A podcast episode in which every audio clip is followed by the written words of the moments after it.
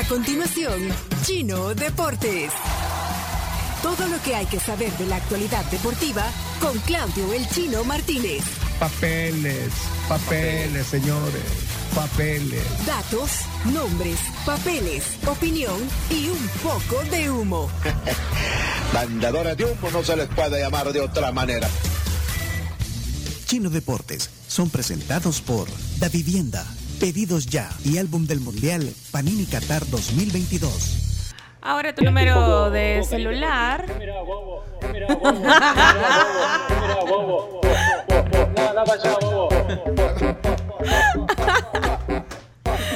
Yo súper concentrada y a mí se me reía. No vaya a hacer relajo que ahí todo se enciende. Ahí está el remix. de- anda, anda para allá, bobo. Bueno, y sus transferencias bancarias se realizan sin preocupaciones de forma fácil, rápida y segura con Da Vivienda porque ahora tu número de celular es tu número de cuenta.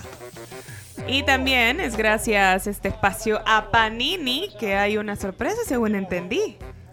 Sí. Y es que es la recta final. eh, eh, el chino. Miren, lo que están. Porque estamos transmitiendo en, En Facebook en Live. Facebook Live esta sección de deportes. Miren lo que tiene el chino en su mano hoy. Híjole, eh, somos la tribu FM en Facebook. Ahí Del está otro el- lado, chino, del otro lado. Del otro El lado, micrófono, chino. El micrófono, mira, ve. Ahí está, ¿eh? Ahí está. Es Es una. que, es que mira la pantalla. Mira, y tenés una caja de 104 sobres. 104 sobres. Multiplíquenlo por, 520 tarjetas. por 5, porque cada sobre trae 5. Y mira, y un álbum nuevito. eh, con, ahí está el álbum también. El álbum, Aquí es el álbum. para quienes dijeron no pude comprar el Panini, bueno, el chino tiene un álbum vacío y una caja llena. O sea que para que ustedes, eh, antes de que termine el mundial, porque después ya a partir del lunes vamos a empezar a regalar, pero de 2026. Ya vamos con el Mundial del 2026. Así que caja, hoy, ok, ¿para quiénes? Hoy, hoy sí, chino, vamos a ser, claro, directos, ok. Primero, tienen que ser miembros del club de oyentes de la tribu, o Por sea, supuesto. mostrar eso, y de ahí eh, seguir a los deportóxicos, en- ya sea en Instagram o en Twitter. Ustedes, donde, la red que más usen, la cuenta se llama los deportóxicos, arroba los deportóxicos. Esos son los únicos dos requisitos y que manden su mensaje ya, con las pruebas. Las pruebas de que son miembros del club de oyentes de la tribu y, la, y que siguen algunas dos cuentas de los deportóxicos. ¿Les parece? Me parece. Bueno, Chino, esta es tu sección. Eh, ya vamos a escoger ganadores. eh, tienen todo este tiempo, estos seis minutos que va a durar la sección. ¿Cuánto, no? Bueno, siete, pues. Camilo. Bueno, Siete ah, por, por ah, partido. Bueno, te manden No. manden esa- No. esa- esa- esas, esas pruebas, porque es una caja eh, para los que no tenían álbum. Adelante entonces, eh, Chino, te Bien, vamos a arrancar por lo, lo más novedoso que tiene que ver con el árbitro salvadoreño Iván Barton. Nos acabamos de enterar hace unos minutos. eh, se hizo el segundo corto de, de arbitraje y el árbitro salvadoreño vuelve a casa. Eliminado. No, no, bueno. Eliminado. No, es No, diferente. pero es que Eh, eh, ya no. tiene sentido tener tantos árbitros en Qatar porque de hecho quedan cuatro partidos, de los cuales uno, que es la semifinal entre eh, Argentina y Croacia, ya tiene árbitro asignado, va a ser el italiano Daniele Orsato, que es el mismo que pitó el partido Argentina-México y el mismo que pitó el partido inaugural. Así que quedan por asignar tres, eh, tres partidos. Entonces Ahora- hicieron recorte.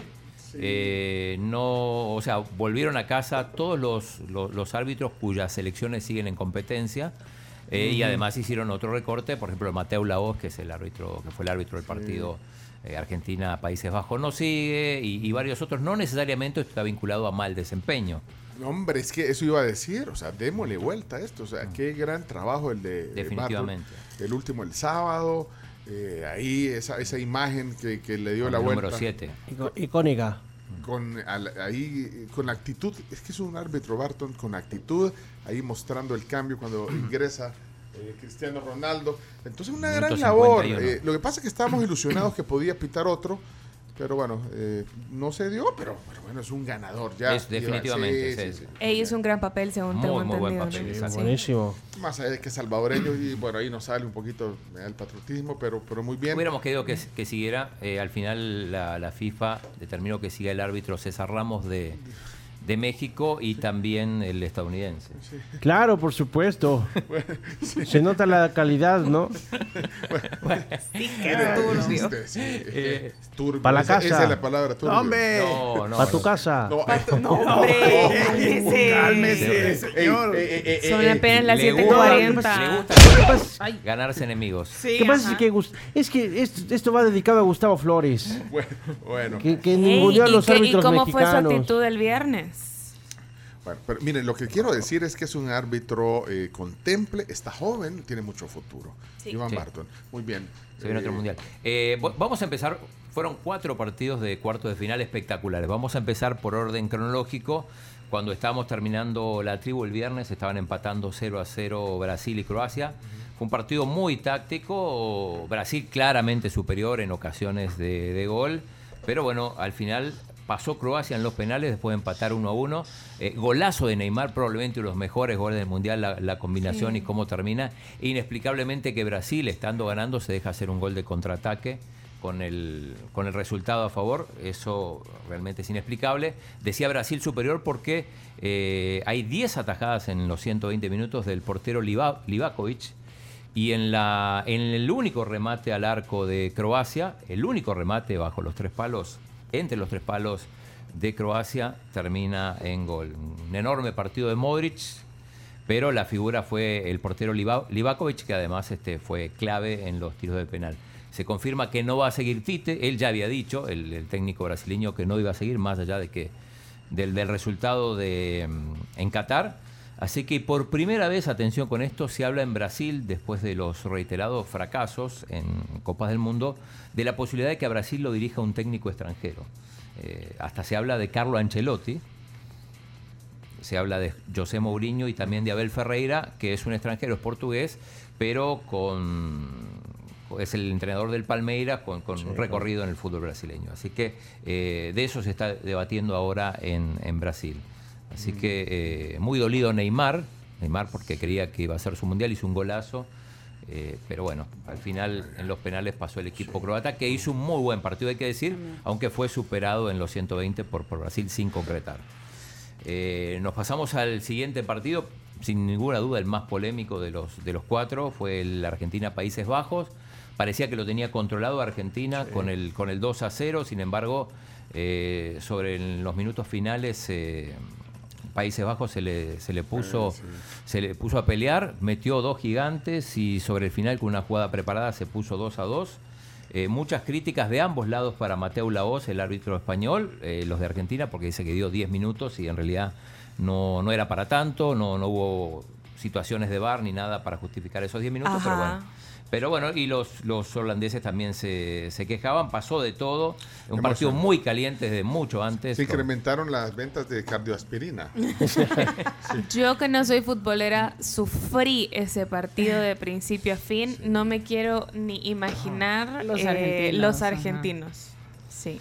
Bueno, Bueno, hubo un- una, una tangana, como le llaman en España, eh, Muy polémica. provocada, bueno, no se sabe al final, pero bueno, de un lado y de otro, eh, los jugadores eh, neerlandeses eh, provocando, los argentinos respondiendo, la imagen esa de, de Otamendi celebrándole en la cara a los a los holandeses después de, de que se terminara el partido. Y con- lo que hace Messi frente a Bangal, eso es y le va, le va a dedicar, Van Gaal le había también dedicado unas palabras a Messi, decir que, que cuando, cuando Argentina defendía jugaba con uno menos, bueno, un montón de cosas y el famoso ¿qué mirás bobo? que tiene que ver con el, el futbolista West, Weghorst, que es el que anotó los dos goles, eh, que era uno de los que iba a amedrentar a los jugadores argentinos cuando, cuando tiraban los penales y después no se sabe si iba a seguir la pelea o en realidad le iba a pedir la camisa, también se habla de que en algún momento escupió a Messi, lo, lo concreto es que pasó lo siguiente.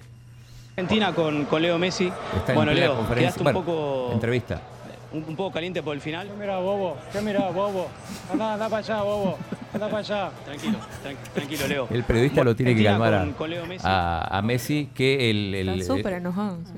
Después habló Messi ya más tranquilo en la conferencia de prensa y, y contó que incluso tuvo un cruce de declaraciones con, con, con el portero, pero dijo esto es normal, pasa siempre que te vengan a provocar, a veces también se provoca, pero bueno, no. Todo esto pasó el viernes, como no tuvimos programa Claro. sábado domingo, bueno, pero Han hecho ya- un ya- ya lo alboroto terrible Sí. con Sí, hoy habló Escalón y dijo que bueno, que no, no, no pasó nada, que citó la final de Brasil, citó también el partido que perdieron contra Arabia, donde perdieron y no pasó nada. Así que bueno, eh, nos pasamos al partido de Marruecos-Portugal, la sorpresa definitivamente del Mundial Marruecos, que ganó con un gol de Nesiri. Grave error del, del portero Diego Costa, que, que- que- que se equivocó, midió mal y, y con ese gol terminó ganando Marruecos. Eh, Figo dice eh, imperdonable y le responsabiliza. No. Gracias, Chino. Deportes. no. ¿Pero qué pasa? ¿Cuánto tiempo fueron? ¿Qué ha pasado? siete. Siete, no, dale tres más.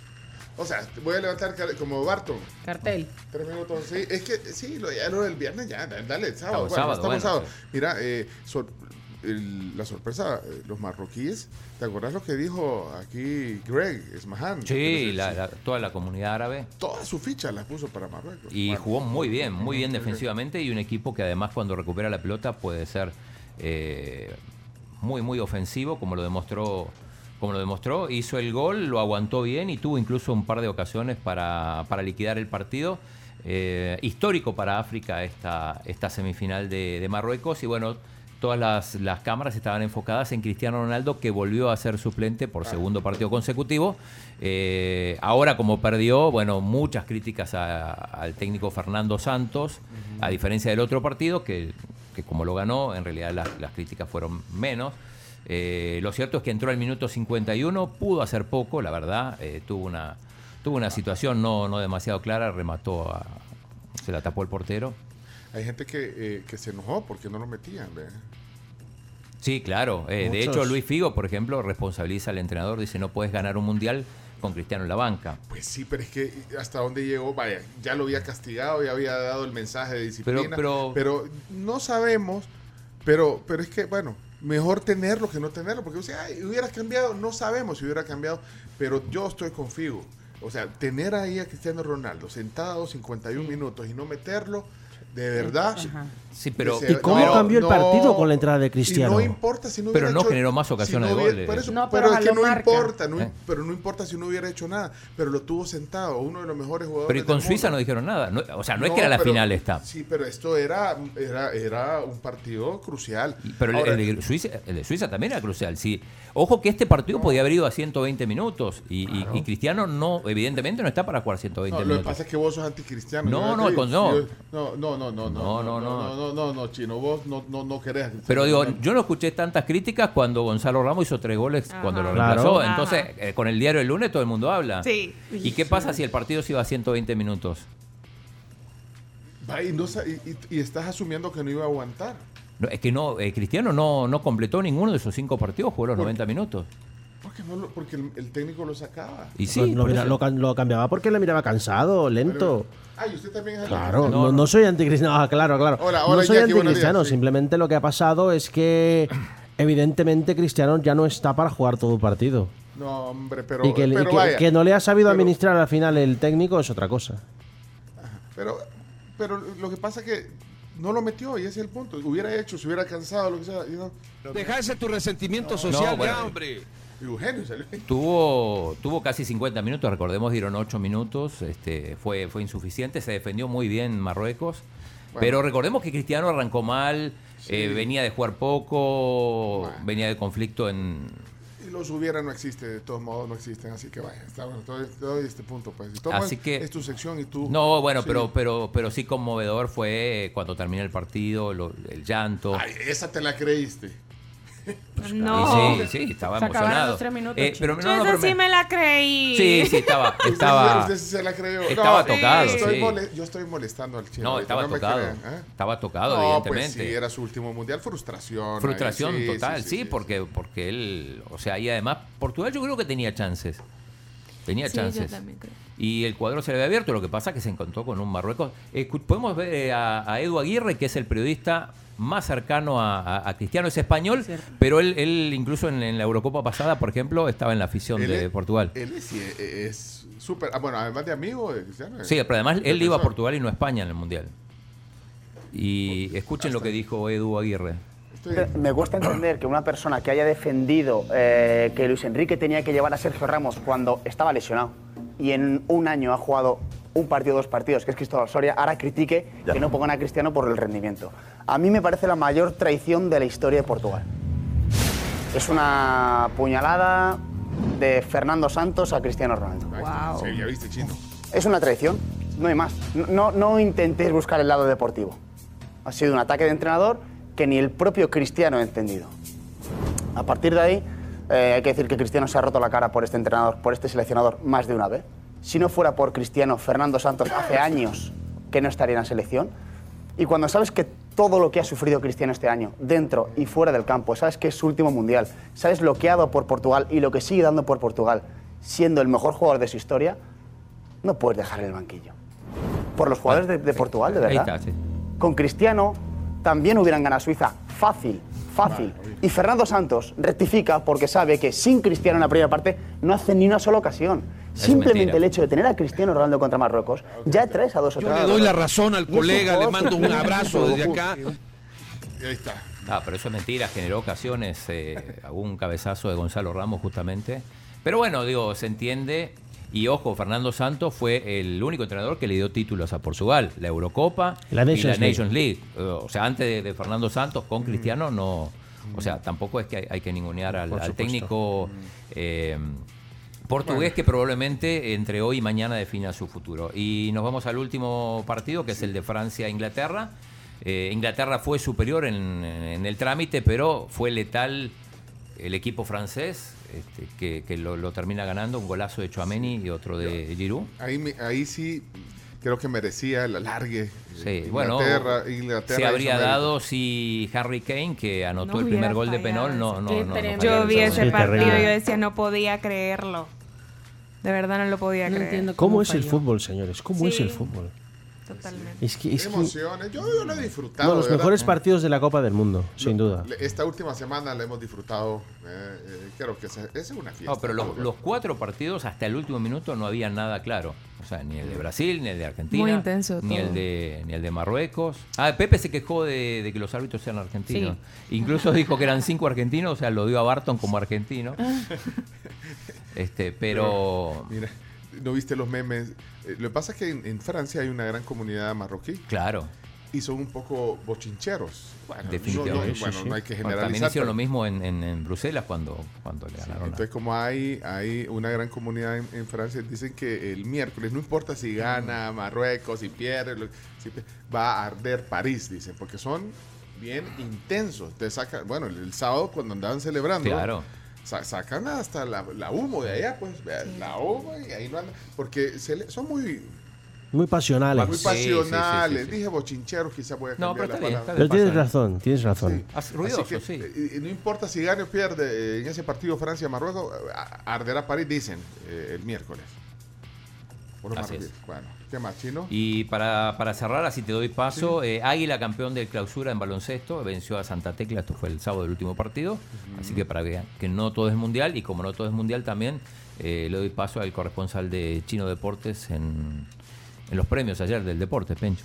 Ayer fueron los premios eh, del deporte, eh, un evento que organizó el INDES, habían ahí representantes de las federaciones, representantes del Comité Olímpico, por supuesto del INDES, y entregaron estos eh, premios Esfuerzo y Gloria en varias, eh, en varias categorías, reconocimientos eh, para muchos atletas, juegos en conjunto también, la selecta de playa, ahí habló Rudis Gallo, bueno, muchos, muchos agasajados le dieron cheques de 2 mil, 3 mil, 4 mil dólares.